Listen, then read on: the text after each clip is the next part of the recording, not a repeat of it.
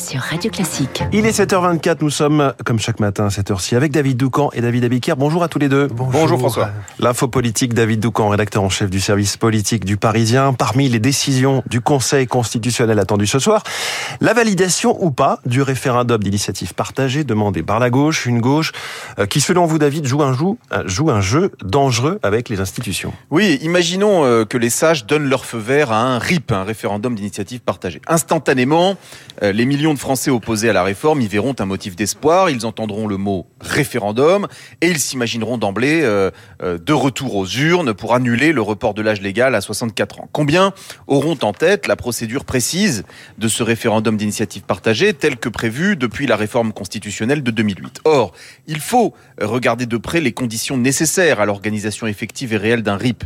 Si le Conseil dit oui ce soir, une période de neuf mois s'ouvrira pendant laquelle les partis à l'initiative devront recueillir les signatures de près de 5 millions euh, de citoyens, c'est-à-dire 10% du corps électoral. C'est une tâche titanesque. Mais admettons euh, que le rejet massif de la réforme, tel qu'indiqué dans les sondages, permette d'y parvenir. À ce moment-là, débutera une nouvelle étape. Si la proposition de loi euh, n'a pas été examinée au moins une fois par chacune des deux assemblées, Assemblée nationale et Sénat, dans un délai de six mois, alors seulement le président de la République la soumet au référendum. Posez-vous la question.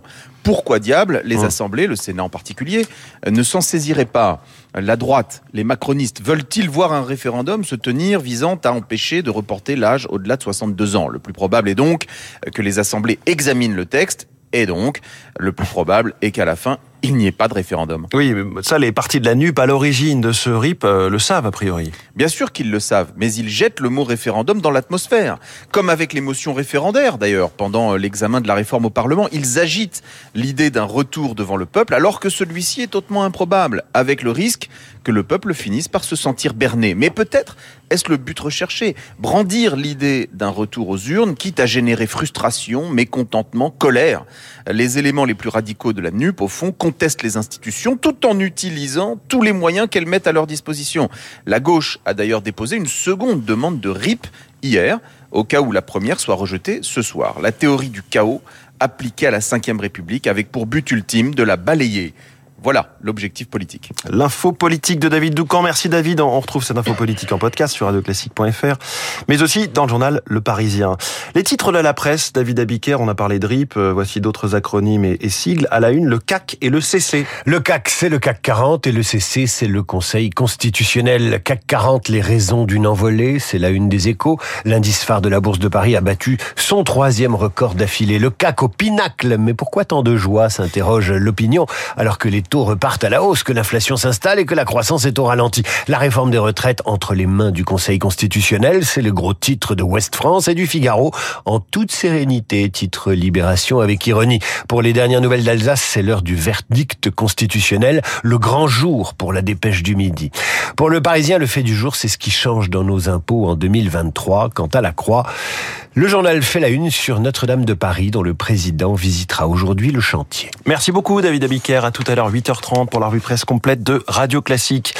Il est 7h28. Bonjour Renaud Blanc. Bonjour François. La matinale de Radio Classique continue avec vous jusqu'à 9h avec quel programme ce Alors, premier invité de ce 7h39, Serge Zaka, docteur en agroclimatologie. Se dirige-t-on vers une nouvelle sécheresse cet été, une sécheresse que l'on constate déjà dans certains départements. Serge Zaka, dans les spécialistes, juste après euh, le journal de Charles Bonner. 8h05, nous parlerons cinéma avec la liste euh, des films sélectionnés au Festival de Cannes, une liste dévoilée hier.